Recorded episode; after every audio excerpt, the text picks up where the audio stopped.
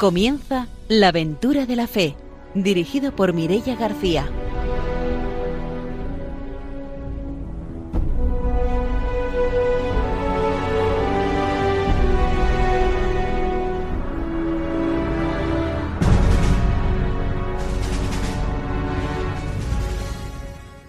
Muy buenas noches. Desde Radio María empezamos un nuevo programa de la aventura de la fe en este día en el que estamos celebrando la jornada de la infancia misionera.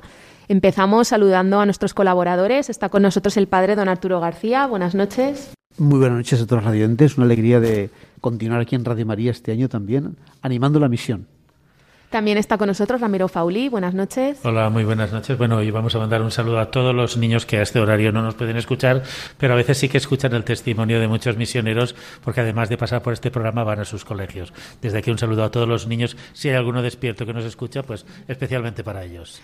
Pues mandamos esos saludos y vamos a saludar también a nuestro invitado de hoy, que es Ricardo Rozas, que es misionero Paul. Buenas noches, bienvenido. Muy buenas noches y muchas gracias por la invitación y por poder estar aquí compartiendo con vosotros y con los que nos escuchan. Como siempre, después de la formación y de las noticias, será cuando tengamos esa oportunidad de escuchar el testimonio misionero. Saludamos también a nuestro técnico, a Ramón Herrero, y empezamos ya nuestro programa con la formación misionera.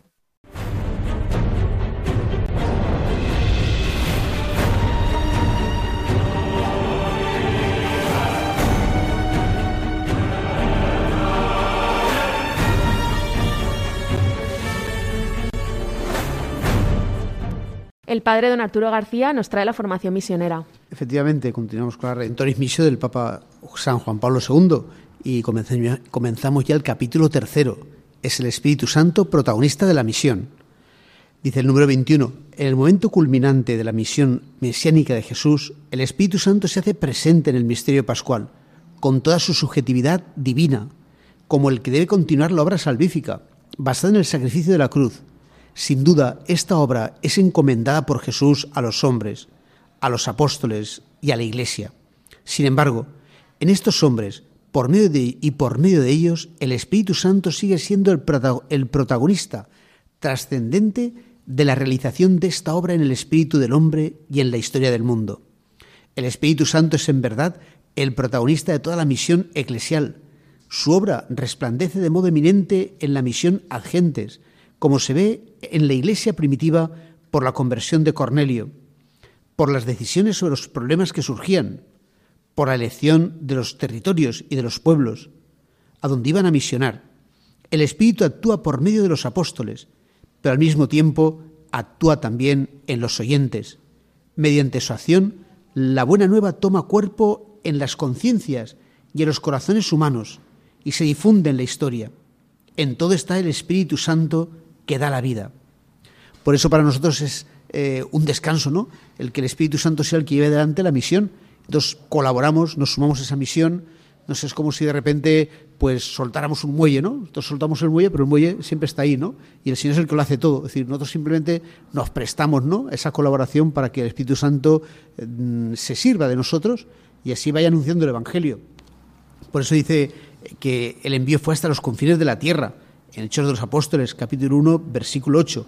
Todos los evangelistas, al narrar el encuentro del resultado con los apóstoles, concluyen con el mandato misional. Me ha sido dado todo poder en el cielo y en la tierra. Id, pues, y haced discípulos de toda, a todas las gentes. Sabed que yo estoy con vosotros todos los días hasta el fin del mundo.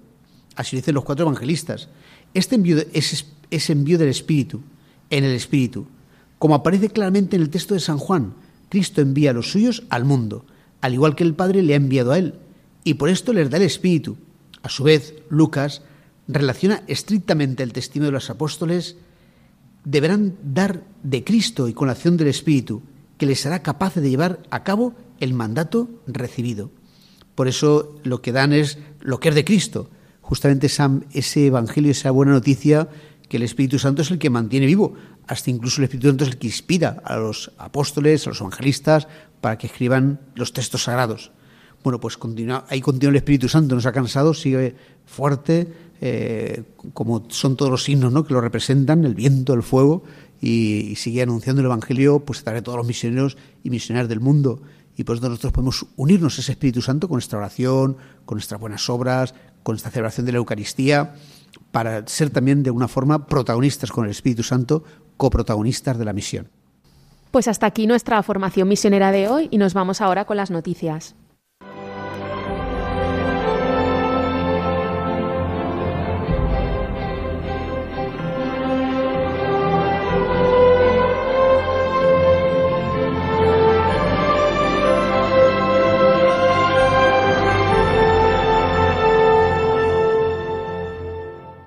Ramiro Fauli nos va a contar las noticias misioneras.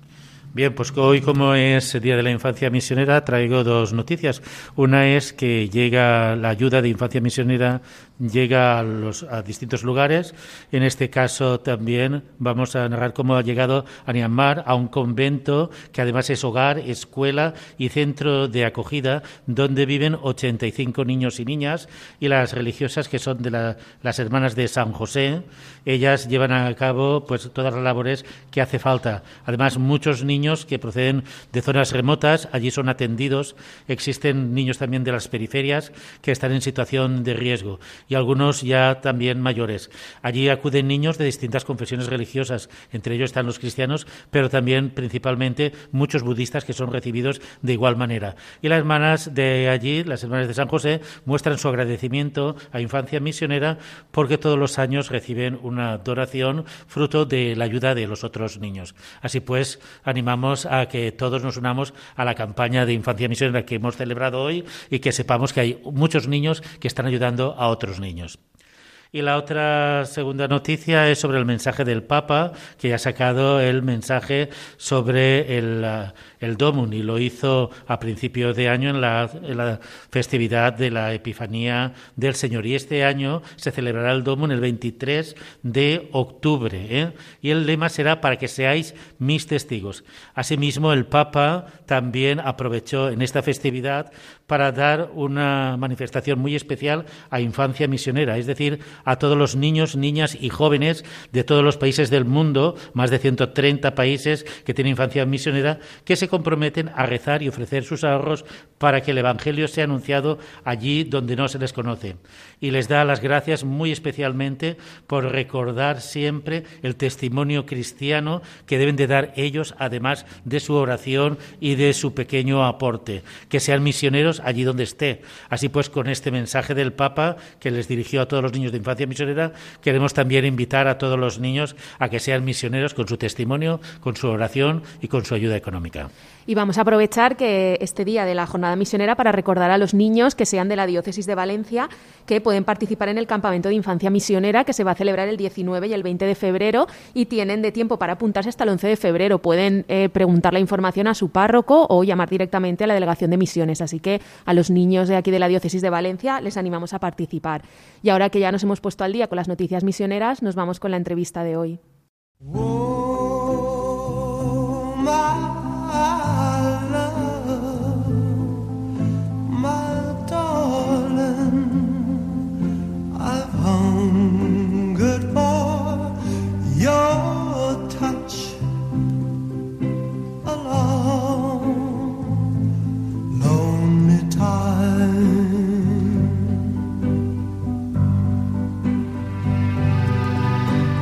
time goes by so slowly, and time can do so much. All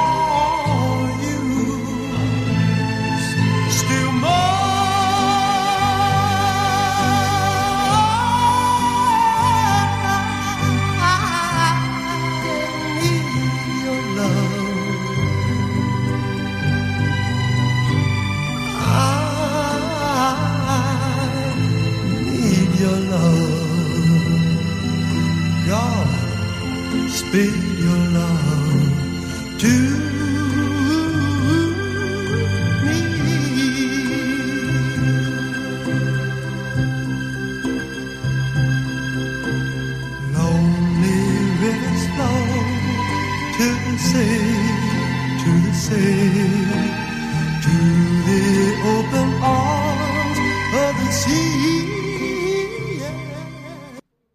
Esta noche en la aventura de la fe entrevistamos a Ricardo Rozas, que es misionero Paul. Buenas noches de nuevo.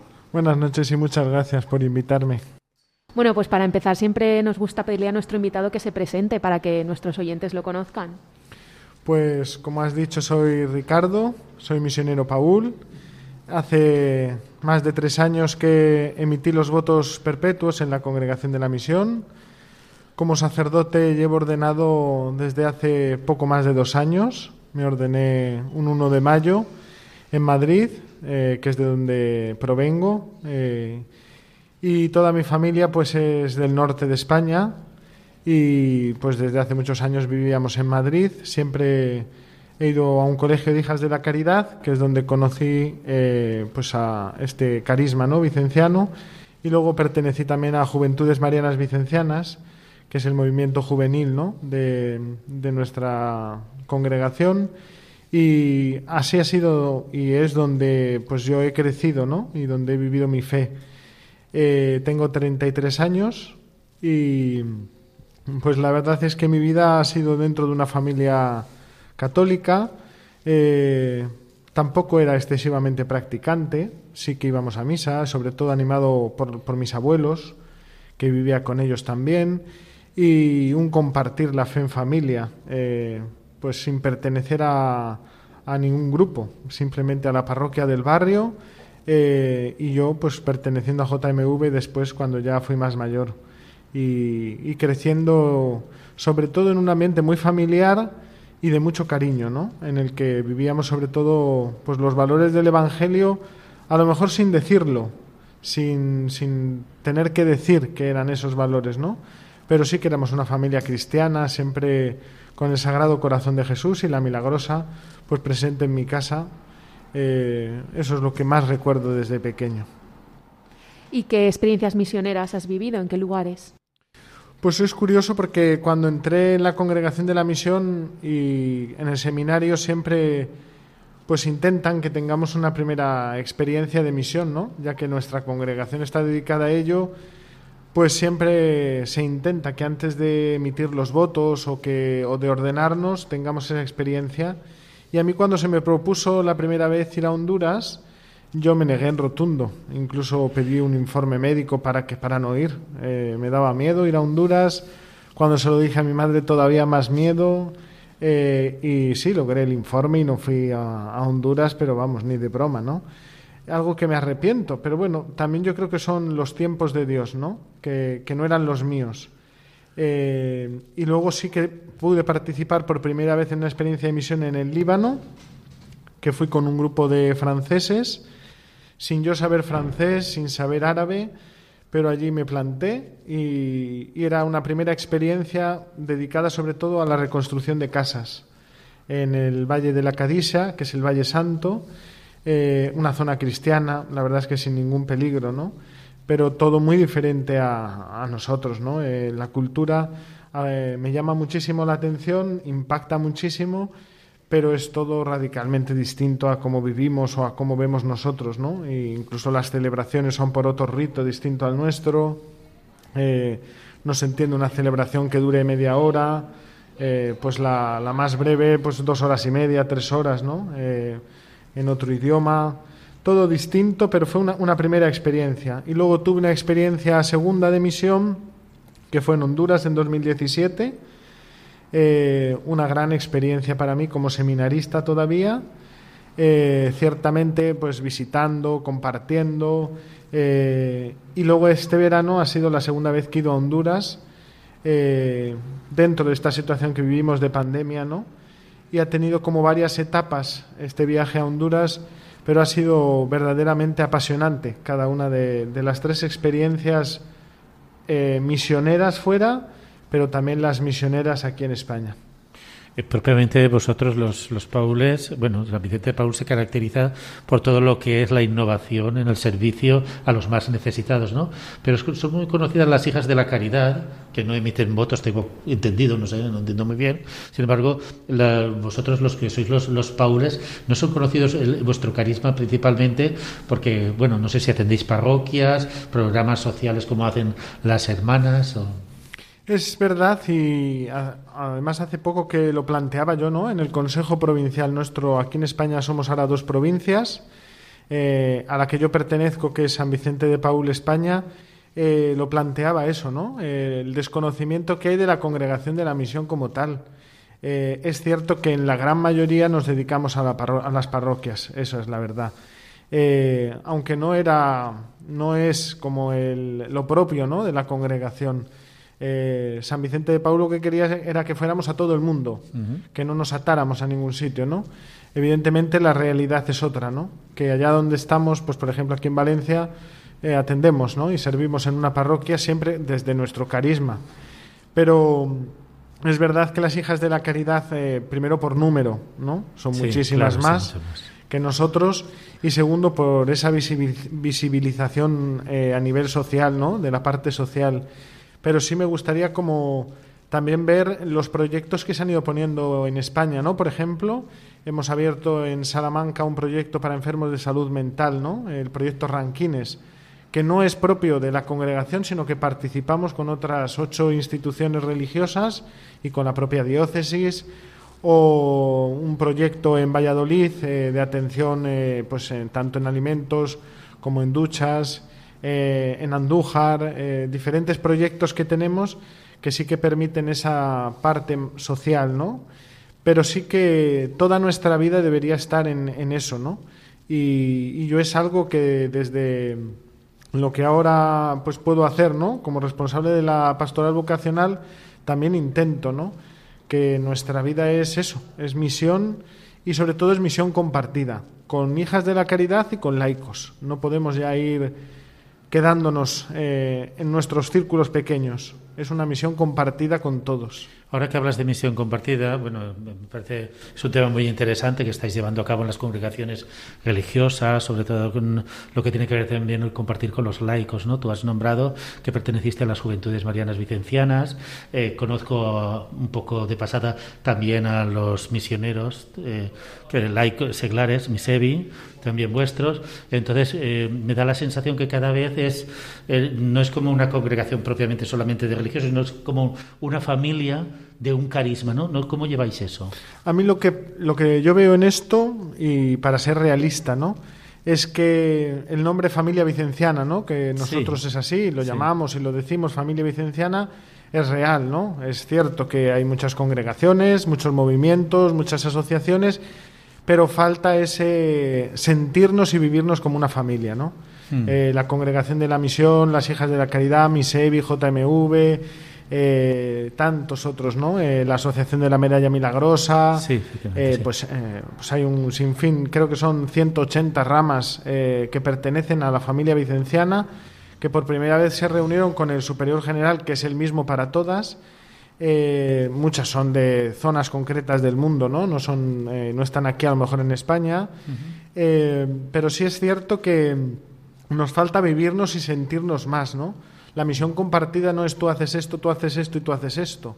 La misión compartida tiene que ser algo que veamos como junto eh, y como conjunto, ¿no? Eh, un mirar hacia adelante, pero todos. Eh, no podemos ir dándonos unos a otros, a ver quién hace más o quién puede más.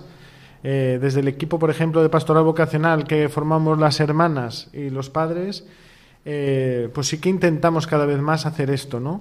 Eh, no hay uno que se encargue de, ¿no? Todos miramos, discernimos, pensamos eh, qué podemos hacer, ¿no?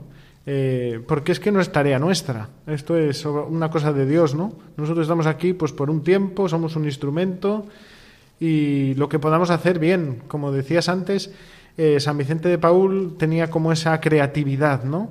que muchas veces se ha confundido porque dice que hay que ser creativos hasta el infinito y se habla de esa creatividad como para que todo sea muy animado, muy bonito, muy distinto.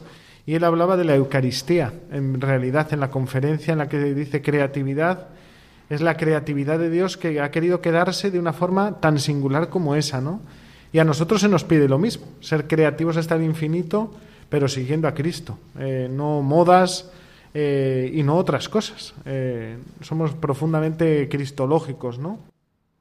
Y tú has hablado antes, a mí es que me ha llamado la atención de que tuviste una experiencia en Líbano, ¿no? Pero después te preguntaré algo sobre Honduras, que en eso estamos nosotros como más duchos, ¿no? Que conocemos más. Pero que alguien nombre que ha estado en el Líbano, eh, para los oyentes, uno dice Líbano y le suena, no sé, algo moro o algo raro, ¿no? A otros países son más conocidos. Sin embargo, ahora, bueno, se, se ha escuchado un poquito más por todo el conflicto sirio y toda la labor que se está desarrollando en el, el Líbano. A mí me llamó la atención cuando yo vivía en Venezuela que había una comunidad potente de cristianos del Líbano. ¿eh? Y entonces, claro, te, tenemos el Líbano como que fueran extraños, ¿no? ¿Cómo es la realidad de, la misión de los paules allí en el Líbano? ¿eh? ¿Y cómo es la realidad de, una iglesia o, de los cristianos en el Líbano, que es muy desconocida para los cristianos de Europa, creo? Por lo menos para los de España, estoy seguro que es desconocida totalmente. Ciertamente cuando yo fui al Líbano, pues fui por, bueno, primero porque tenemos una obediencia, ¿no? Y vamos y no nos queda otra, pero sí que iba como, pues un poco con ese desconocimiento total de lo que supone, ¿no? Una cultura totalmente distinta, un rito distinto en las celebraciones y un no saber qué vas a encontrarte, ¿no? Eh, la realidad que viven los cristianos es una realidad que son minoría y muchos casos son perseguidos, evidentemente. Eh, solo recuerdo pues cuando fui a entrar a la catedral en Beirut, que ya no es catedral, sino que ha sido tomada y, y convertida en mezquita, ¿no? Eh, pues hay una señal que ponen en verde, ¿no? Encima de las de lo que antes eran las iglesias. Yo fui a entrar, pues como cualquiera, ¿no? Y, y me agarraron directamente, ¿no? Porque está prohibido para un cristiano entrar en una mezquita, ¿no? Eh, y yo me asusté tanto porque pues es algo que impacta mucho, ¿no? Pero la realidad que yo viví allí es, en la zona en la que estuvimos, es de gran acogida, ¿no? La gran labor que hacen tanto las hijas de la caridad como la congregación. Luego es verdad que tienen uno de los principales colegios eh, de todo Medio Oriente, ¿no? Eh, en la congregación de la misión, no sé si son 16.000 alumnos lo que atienden. Eh, y con, con, todo el dinero que se recauda en ese colegio es con lo que se atienden las distintas misiones que, lleva la provincia del Líbano. La provincia del Líbano nuestra no es el Líbano solo, es Egipto, es Jordania, son diferentes países, ¿no? Y sobre todo son labores de reconstrucción, labores de acompañamiento. Allí tuve la posibilidad de conocer a un eremita eh, que es colombiano, Darío, que está en ese Valle de Santo, pues al final del todo, eh, que es de los pocos que quedan ¿no? en esa zona, eh, que tan acostumbrados estaban a, en las cuevas y todo eso donde vivían. Tuvimos esa posibilidad de conocerlo, de compartir con él. Fue de los pocos con los que hablé español, porque fueron pues 50 días los que estuve a base de sonreír nada más, porque no, no se puede interactuar, ¿no? Eh, y solo una chica que me traducía un poquito a veces. Pero es una realidad sobre todo de conflicto y desconocida para nosotros porque muchas veces salen las noticias, pues ahora la explosión que hubo en el puerto, pero se olvida, eso al poco se olvida. Eh, pero todo eso sigue estando. Eh, ahora tuve un encuentro en Roma de los visitadores europeos y el visitador del Líbano dice que el problema es el mismo, ¿no? Eh, la realidad sigue siendo la misma la gente sigue sufriendo, siguen sin las casas. Lo que pasa es que pues las noticias pues salen dos días. Eh, la explosión, el vídeo impacta, se te queda, pero se acabó. Ya después no nos impacta nada, ¿no? O todos los refugiados que han recibido eh, es impactante cuando ves las primeras imágenes, pero cuando ya van 15 días, pues a nadie le interesa seguir viendo las mismas imágenes, ¿no? Entonces se olvida rápidamente esa realidad. ¿Y cómo se adapta un, uh, un católico romano de rito, bueno, de rito romano a, a, un católico del Líbano que tendrá una concepción distinta porque tienen una influencia cultural distinta? El Evangelio es el mismo, pero la influencia cultural es distinta, ¿no? Pues yo me adapté, la verdad es que bien. Eh, participas de, de, esa catolicidad, ¿no? Eh, impresiona, eh, emociona el sentirte parte de una iglesia que no solo lo vive de una forma, ¿no? Es la riqueza también que yo veo en, en, la iglesia, ¿no? El ir a un país en el que al final todos comulgamos lo mismo, el mismo cuerpo y la misma sangre de Cristo. Eh, celebremos de una forma o de otra, por un rito o por otro, ¿no? Nadie tiene nada en contra de un rito o del otro. Eh, esa es la riqueza de la Iglesia, al final, el poder ir a cualquier parte del mundo y saber que estás comulgando el mismo cuerpo y la misma sangre de Cristo, sean por el rito maronita como es allí o el rito latino como es aquí o da igual, ¿no? Eh, todos estamos en, una misma dirección, ¿no? Eh, y esa es la riqueza. ¿Y la relación de la Iglesia Católica con otras confesiones cristianas? Allí fue, lo que yo compartí fue bueno, eh, verdaderamente. Es una relación en esa zona, desconozco las otras, pero en esa zona es bueno, e incluso es la ayuda, ¿no? Y es el, el interactuar unos con otros, saber que no vamos a imponer nada, sino que vamos a compartir lo que somos, ¿no? Y lo que tenemos y es la, alegría de poder mirar a otro que es distinto a ti, de que vas a entrar en su casa aunque no profese tu misma fe, pero vas a poder compartir y te van a ofrecer lo mejor que tienen. Y así fue la experiencia de entrar en casas de musulmanes que para nada tenían nada contra la Iglesia Católica, ¿no? Mm. Eh, al contrario, estaban agradecidos de lo que hacían por sus hijos, por sus hijas, en los colegios, en las escuelas, en, en todo, ¿no? En las visitas, en reconstruir las casas suyas. Eh, es una alegría. ¿También tienen ellos problemas con musulmanes que son radicales? Sí, según comentaban las hermanas, sí. Eh, sobre todo una hermana que era de aquí, de Valencia, además, eh, que ahora iba destinada a Haití. esa hermana tuvo que salir huyendo de donde estaba anteriormente por todo esto de Boko Haram, eh, y por esa persecución religiosa, ¿no? Que también, pues, nosotros desde aquí no lo percibimos, ¿no? Eh, pero es una realidad tan dura el por ir con un hábito, por ir con una cruz o por ir con algo que te identifique como cristiano que te puedan matar eh, y nosotros aquí no valoramos ¿no? eso o esa posibilidad eh, de identificarnos y de vivirnos como cristianos, que esa es nuestra alegría, el poder decir que somos cristianos, ¿no? Y, decirlo sin miedo. Pueden insultarnos, pueden ridiculizarnos, ¿no? Pero nadie nos va a matar aquí. Pero en otros sitios sí, se juegan la vida por decir que son cristianos. Mm. Y yo escuché a raíz de esto un testimonio haciendo el seminario interno en Nápoles sobre esta realidad de, de los cristianos perseguidos, ¿no? Y es que es por cualquier cosa mínima que sea aquí se produjo hace muchos años, ¿no? Eh, pero actualmente no se produce eso y hay que dar gracias, ¿no? De, que podemos decir libremente que somos cristianos y alegrarnos de poder decirlo, pero nunca olvidar que hay gente que por decirlo muere. Allí tenéis eminentemente una labor eh, educativa, ¿no? En el centro de, formación que tenéis, ¿recibís eh, a católicos o, hay de distintas confesiones? Hay de distintas confesiones, sí. Mm. Sí, sí. En las aulas pueden compartir, no hay ningún problema. Comparten sin problema, sí. Es, un, es tan grande todo, es, es eh, sorprende mucho, ¿no? Eh, las dimensiones de todo aquello, porque tiene incluso sus propios autobuses, 150 autobuses, su propia gasolinera para para las rutas escolares, para todo, ¿no? Impresiona mucho el recorrer el colegio, el ver los pabellones, el, tantísimos alumnos, ¿no? Eh, y es un colegio privado, ciertamente, pero todo ello abastece o sí, eh, al final anima las misiones que tienen la congregación en otros puntos del país y de los otros países que forman la provincia. Mm. Eh, ¿No existe educación católica en lo que es la educación pública? Pues los conoces? Creo que no, creo que no, creo que está prohibida, sí. Está prohibida. Bien. Y yéndonos ahora a la experiencia de Honduras, ¿cómo es esa realidad que encontraste en Honduras y qué misiones llevan a cabo ahí los misioneros paules? Pues este año sobre todo ha sido el año en el que iba como sacerdote, ¿no? Entonces ha sido profundamente apasionante, la verdad, el volver a, a un sitio en el que había estado como seminarista además al mismo sitio, compartir con las personas, pero cuatro años después, todos hemos cambiado, y luego llegar en una situación de pandemia en la que llevaban un año y medio sin que pues en muchas comunidades les visitara un sacerdote, por ejemplo, ¿no?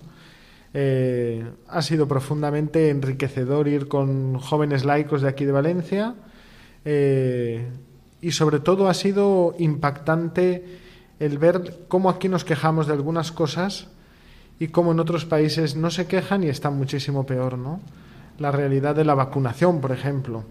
Yo, eh, con los jóvenes que fui, estábamos que nos vacunaran, que nos vacunaran y nos vacunaron, ¿no? Eh, pues una semana antes de irnos, pues allí la vacunación, eh, según nos contaban, pues a veces eh, pues lo que inyectan es suero y porque no hay otra cosa. O habían dejado de dar medicación, ¿no? para los enfermos de SIDA, por ejemplo, y daban pastillas de harina, ¿no? La realidad es la que te cuentan, no la que cuentan, sino la que te cuentan ellos que lo viven. Eh, este año ha sido un recorrer todos los proyectos, sobre todo ha sido un recorrer la zona del Merendón en San Pedro Sula y por la situación de la pandemia visitar a los enfermos y visitar a la gente que, que necesitaba más ¿no? de ese acercamiento del sacramento de la unción de los enfermos, de la Eucaristía y celebrar la Eucaristía en cada aldea que visitábamos. Y, todos, eh, claro, nos recordaban de los años que hemos ido anteriormente, ¿no? Y todos se alegran de esa visita. Eh, pues celebrando la infancia misionera, uno cuando llega a esos sitios eh, ve a tantos niños que salen a recorrer contigo que aquí es impensable. uno llega a la aldea y lo tienen todo programado para ir contigo y te acompañan 30 personas a misionar ¿no? esa aldea o, o ese pueblo y es impresionante cómo te reciben, cómo te dan todo. Eh, y yo la primera vez que fui, pues uno va pensando, ¿no? Pues aquí vengo yo, ¿no? De España y traigo todo y voy a decirles lo que está bien, lo que está mal, ¿no? Eh, esta segunda vez es totalmente distinto, ¿no? Uno ve que vas sin nada, vas con lo poquito que eres, ¿no? Todo con Dios, es verdad, pero, pero poquito. Pero ellos te dan tanto eh, que vuelves, claro, pues renovado, con más fuerzas, con más ganas, eh, con ganas de todo, eh, porque la misión allí es tan grande y, necesitan tanto, y aquí tenemos todo y a veces eh, no nos damos cuenta ¿no? que necesitamos a Dios. yo lo veo sobre todo, por ejemplo, en la celebración de la Eucaristía. ¿no? Aquí en Valencia, pues rara será la hora en la que no haya una Eucaristía. Y allí raro es el día en el que hay una Eucaristía.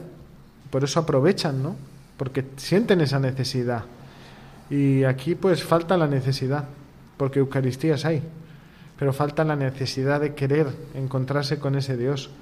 Ellos lo conocen, ellos lo tienen, lo, lo viven, y nosotros lo tenemos, pero a veces no lo conocemos y, no lo vivimos, aun teniéndolo en cualquier iglesia, ¿no? Eh, esa es la suerte de aquí, cuando hablo con ellos por, por, por teléfono, ¿no? O me llaman o eso, Siempre me lo dicen, qué suerte que tienen celebración todos los domingos, ¿no?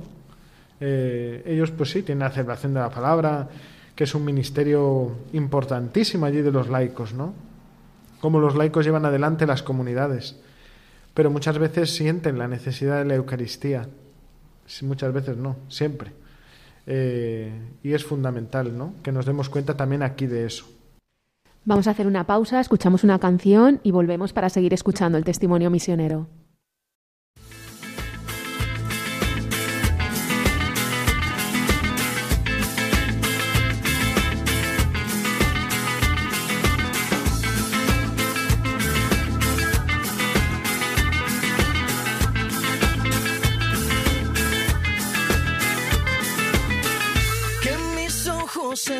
Despierten con la luz de tu mirada. Yo a Dios le pido que mi madre no se muera y que mi padre me recuerde. A Dios le pido que te quedes a mi lado y que más nunca te me vayas mi vida. A Dios le pido que mi alma no descanse cuando de amarte se trate mi cielo. A Dios le pido por los días que me quedan y las noches que aún no llegan yo. A Dios le pido por los hijos de mis hijos y los hijos de tus hijos. A Dios le pido que mi pueblo no derrame tanta sangre y se levante mi gente. A Dios le pido que mi alma no descanse cuando de amarte se trate mi cielo. A Dios le pido un segundo más de vida para darte y mi corazón entero entregarte. Un segundo más de vida para darte lado para siempre yo quedarme.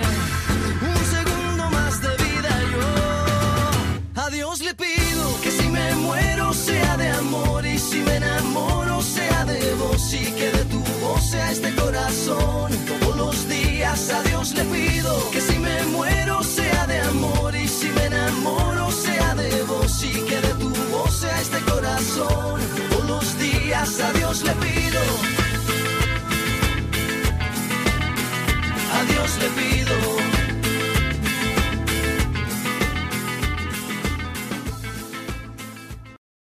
Esta noche en la aventura de la fe estamos conociendo el testimonio misionero de Ricardo Rozas, que es misionero Paul y ha compartido con nosotros su experiencia misionera en Líbano y en Honduras. Nos comentabas antes que en la experiencia que has vivido este verano en Honduras ibas acompañado de algunos jóvenes de tu parroquia de aquí de Valencia. ¿Cómo ha sido compartir una experiencia misionera con jóvenes de la parroquia? Pues fue un llamamiento que se hizo en el grupo de la pastoral juvenil de la parroquia que tenemos. Eh, dos de ellos respondieron. Eh, uno de ellos ya había estado con Misevi, con los misioneros seglares en Angola y la otra joven eh, es sobrina de un misionero que entrevistasteis aquí, del padre Enrique Alagarda, y entonces pues nos dividimos. El joven que había estado en Angola vino conmigo a San Pedro Sula y luego en la zona del Merendón y en Tegucigalpa, y ella estuvo en la zona de la Mosquitia, eh, que yo posteriormente visité durante un poquito más de una semana. El compartir con laicos es lo que a uno también le hace pues pararse a mirar, ¿no? La necesidad. Antes hablábamos de la misión compartida, la tristeza es ver la misión compartida como una necesidad porque no hay sacerdotes, ¿no? Esa es la tristeza. La realidad es bien distinta, es que nos necesitamos. Eh, los sacerdotes necesitamos de los laicos y los laicos necesitan de los sacerdotes. Eh, es una necesidad mutua, no porque haya menos sacerdotes, ahora los laicos tienen que tomar protagonismo, sino porque el protagonismo de los laicos es siempre fundamental e importante. Eh, y uno se da cuenta en estas, en estas realidades, ¿no? En el ir y, saber que, eh, por ejemplo, la primera semana era yo el que hacía las oraciones en las casas y la bendición a la familia, pero en la segunda semana fue el joven el que hacía la oración la bendición la hacía yo como sacerdote, pero la oración la puede hacer él, ¿no? Y el compartir con los jóvenes, jugar con ellos, eso lo pueden hacer, ¿no? Eh, participar en las Eucaristías cantando, eh, dinamizar, animar, todo eso, eh, pues es propio de los laicos, ¿no? No hay que quitar ni poner, ¿no? Es la realidad que se da. Y cuando fui a la mosquitia, pues igual, vi la realidad que en una convocatoria vocacional que se había hecho, a la que vinieron 150 jóvenes. Cuando a mí me lo dijeron, pues yo dije, será broma, ¿no? Porque aquí convocas a una convocatoria vocacional y si vienen seis, pues dos, sí, más o menos. Pero eh, bueno, pues ya es un milagro, ¿eh? Y es una sorpresa. Pero ya, cuando la hermana me dijo y la joven que estaba allí me dijo, no, 120, 140. Yo decía, bueno, sí, son unos exagerados, ¿no? Yo veía que ponían sillas y sillas y yo decía, nada, esto no. Pero sí, de repente, pues 120, 130, 140 seríamos, ¿no? Todo el día, escuchando las dinámicas que había preparado esta joven, ¿no? Junto conmigo, participando activamente. Eh, eso es lo importante, el saber que uno no está por encima de nadie, ¿no? Sino que compartimos y además es que pues eso es lo que ayuda, ¿no? Porque mi visión es una, a lo mejor muy cerrada o de una forma muy determinada. Pero pues tanto un laico como una laica pueden tener una visión pues más abierta, más acorde, más cercana, ¿no? Yo tengo 33 años, pero ellos tienen eh, 20 y 24. Es decir, pues tienen una edad más cercana a los jóvenes, ¿no? Eh, y eso pues aporta unas ideas, una frescura, otra forma, ¿no? De ver las cosas. Eh, así que sí, ha sido enriquecedor totalmente. Ojalá se repita. Tú has podido participar de distintas experiencias, ¿no? De, allí, eh, de lo que es, digamos, eh, una parroquia aquí a lo que es una parroquia allí. ¿Cuáles serían los distintos ítems, ¿no? Que nosotros a veces aquí tenemos una noción como muy cerrada, ¿no? No sé, allí la noción de parroquia, los movimientos que, se generan de, las pastorales quizás sea distinta, ¿no? Y la población también. Aquí estamos una población envejecida y allí será una población infantil y juvenil, ¿no? Es, es, una realidad total, ¿no? El, ver la parroquia como comunidad de comunidades, ciertamente, ¿no? Y además lo dice el Vaticano II, ¿no? Que es como tiene que ser.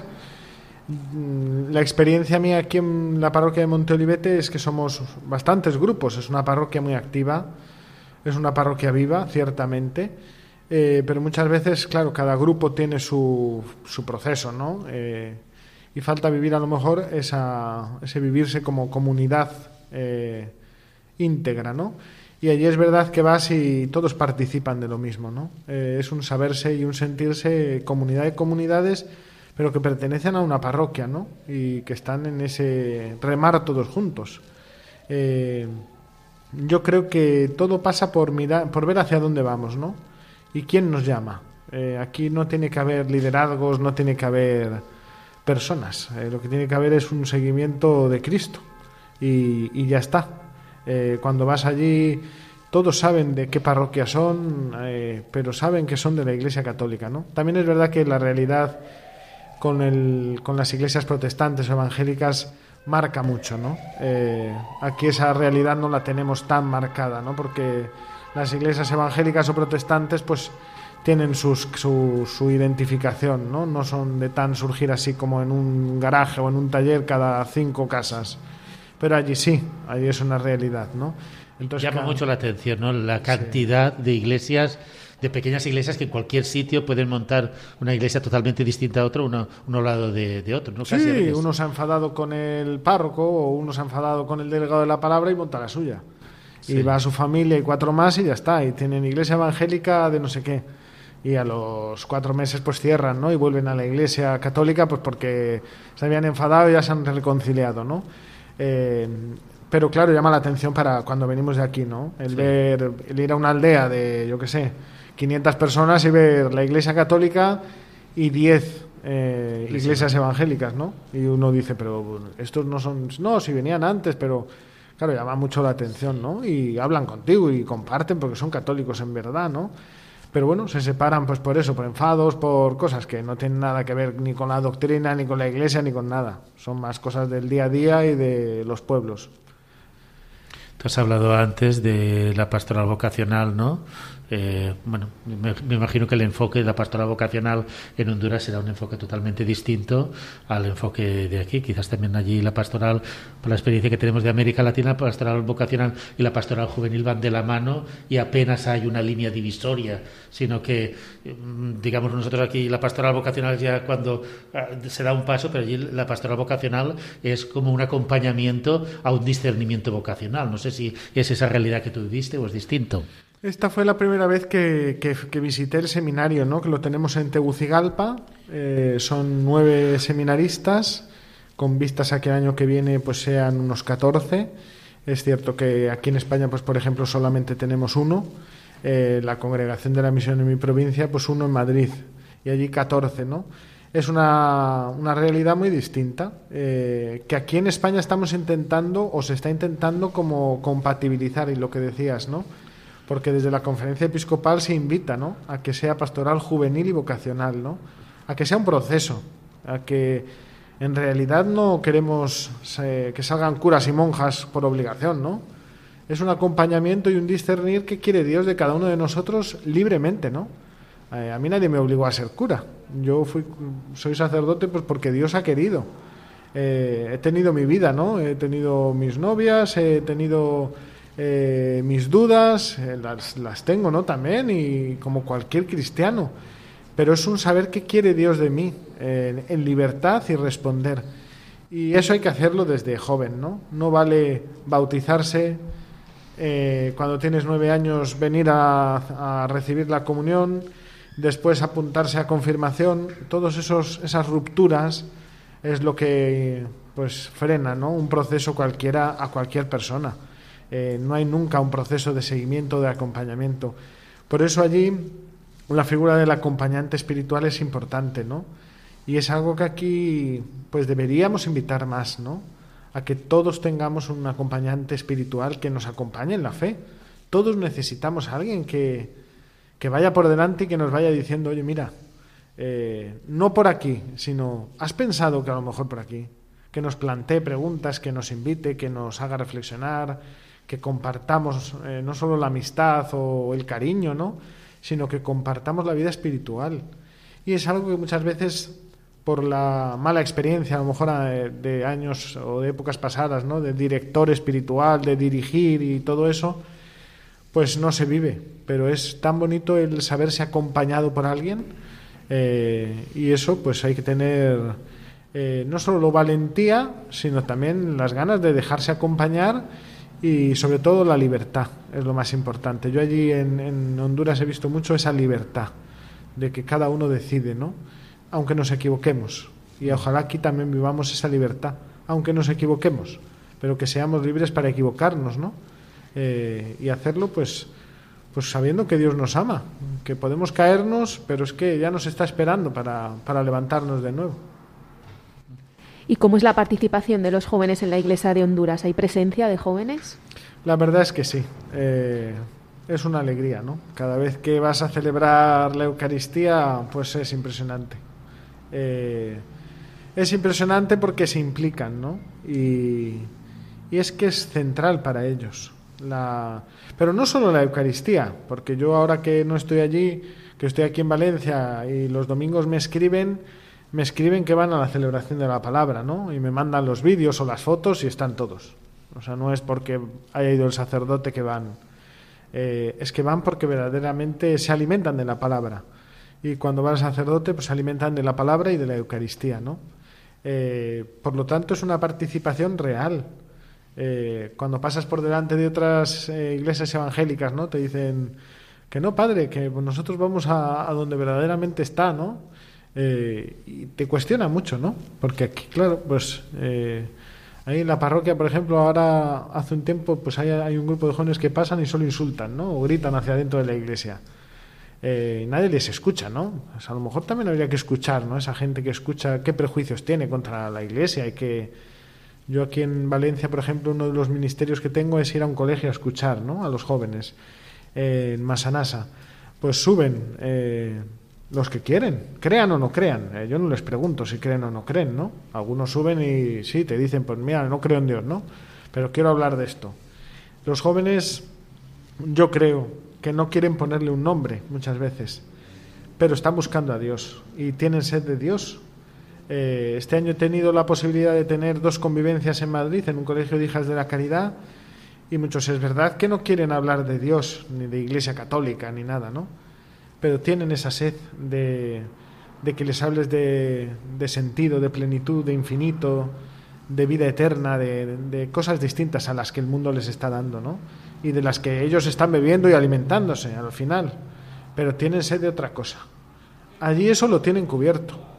Lo que no tienen cubierto es oportunidades, lo que no tienen cubierto es eh, alimentación, lo que no tienen cubierto es medicación, es ese contraste tan grande, ¿no? Entre nuestra vida y la vida de ellos.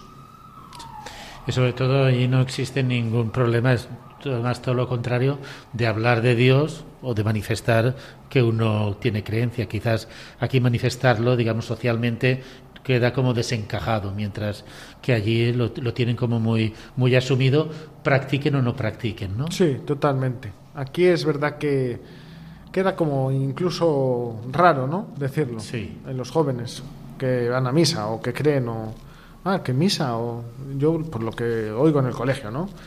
Y verdaderamente yo les lo que lo que quiero es transmitir siempre a los jóvenes es eso, ¿no? Que somos libres de hacer eh, y de decir y de practicar, tanto para decir sí como para decir que no. Recuerdo una Eucaristía, pues celebrando la milagrosa, que les dije, ¿quién tiene dudas? Y ninguno levantaba la mano. Y uno que iba a levantarla, claro, el de al lado le dijo, pero ¿cómo vas a decir eso? Cállate, le decía. Y digo, mira, menos mal que hay uno valiente, ven aquí, ¿no? ¿Quién más? Entonces ya sí empiezan a decir. Pero si no les dejamos ni atreverse a dudar, ¿no? Porque rápidamente les decimos que se callen o cosas así, los jóvenes, claro que tienen dudas, pero y los mayores también. También, también. Y sí. los sacerdotes, cuando ocurren cosas, pues uno cuando te impacta algo tan fuerte, uno va al sagrario y dice, pero ¿dónde estás en esta situación, no? Eh, hay noticias que te dejan o acontecimientos en las familias, en, en, las de cada uno y en nuestras vidas, que cómo no te vas a preguntar dónde está Dios. Lo que pasa es que es verdad que luego tenemos ese sentido, ¿no? De, y esa esperanza de saber que está aunque pues nosotros a veces no lo veamos. Yo he tenido esa experiencia de, de reciente, de ante un acontecimiento en mi vida personal, de decir, ¿dónde estás? Y a través de una laica joven, de decir, mira esta lectura, ¿no? Ir al sagrario y decir, pero ¿cómo he dudado yo, ¿no? Que soy sacerdote. Pues, pues porque dudamos. Mm. Tenemos esa posibilidad. Y es que además Dios no nos obliga a nada Si es que esa es nuestra grandeza como cristianos, ¿no? Que somos libres para creer o para no creer. Ahora, lo que nunca podemos perder es la alegría. Y eso sí es algo que se lo digo a los jóvenes, porque están profundamente dañados por la tristeza y por la soledad y por las familias rotas. Eh, pero no podemos perder la alegría. Eh, es que es nuestra base, ¿no? Claro que hay problemas y los conocemos, ¿no? En las noticias que contáis aquí en el programa, pues hay veces que son noticias muy alegres, pero otras no son tan alegres, ¿no? Eh, lo importante es saber que por encima de todo eso hay una alegría radical y fundamental que es Cristo. ¿Cómo llegar a los jóvenes y hacérselo ver? Pues eso ya son caminos distintos y hay que ir viendo, ¿no? Pero nunca escandalizarse y siempre estar presente. Yo creo que lo más importante es no escandalizarse de nada de lo que los jóvenes nos cuenten. Hay que escucharles, hay que entenderles y sobre todo hay que atreverse a responder desde nuestra propuesta. No podemos andar con, con falsas esperanzas o con mentiras o verdades a medias, ¿no? Tenemos que saber quiénes somos para poder después decirle al mundo quiénes somos. Y hoy que hemos celebrado esta jornada de la infancia misionera, ¿cómo es la pastoral de infancia que se hace allí en Honduras? ¿Cómo se trabaja con los niños? Pues es impactante, la otra vez sobre todo, eh, que fue la campaña infantil, es el ir a los colegios y transmitir valores, eh, transmitir valores a través de canciones, transmitir valores a través de compartir y de vivir con ellos, ¿no? Esta vez estaba todo suspendido por la pandemia y entonces no pudo ser eso, ¿no? Pero los niños participaron igual de cada visita que hicimos, ¿no? Porque ellos salían exactamente igual y esa es la alegría nuestra, ¿no? De ver que no que te siguen a ti, sino que quieren eh, ser jóvenes y niños que quieren hacer esa misión, ¿no? Y dicen, vamos a misionar, y vamos a misionar juntos. Y te alegra, eh, y además te anima a ti. Pues llegamos ya al final de nuestro programa de hoy, de la aventura de la fe. Muchas gracias, Ricardo, por haber estado esta noche con nosotros. Muchas gracias a vosotros por vuestro servicio y por todo lo que hacéis por las misiones. De verdad, muchas gracias. Pues despedimos a nuestro invitado, despedimos a nuestros colaboradores y les recordamos que en la aventura de la fe volvemos dentro de 15 días. Mientras tanto, nos pueden encontrar en las redes sociales, en Facebook, en Twitter. También recordar que a través de la página web de Radio María podéis descargar el podcast de este programa si nos ha dado tiempo a escucharlo desde el principio o si queréis volver a escuchar cualquiera de los otros programas. Y también os recordamos que podéis contactar con nosotros en el correo electrónico laventuradelafe@radiomaria.es. Buenas noches.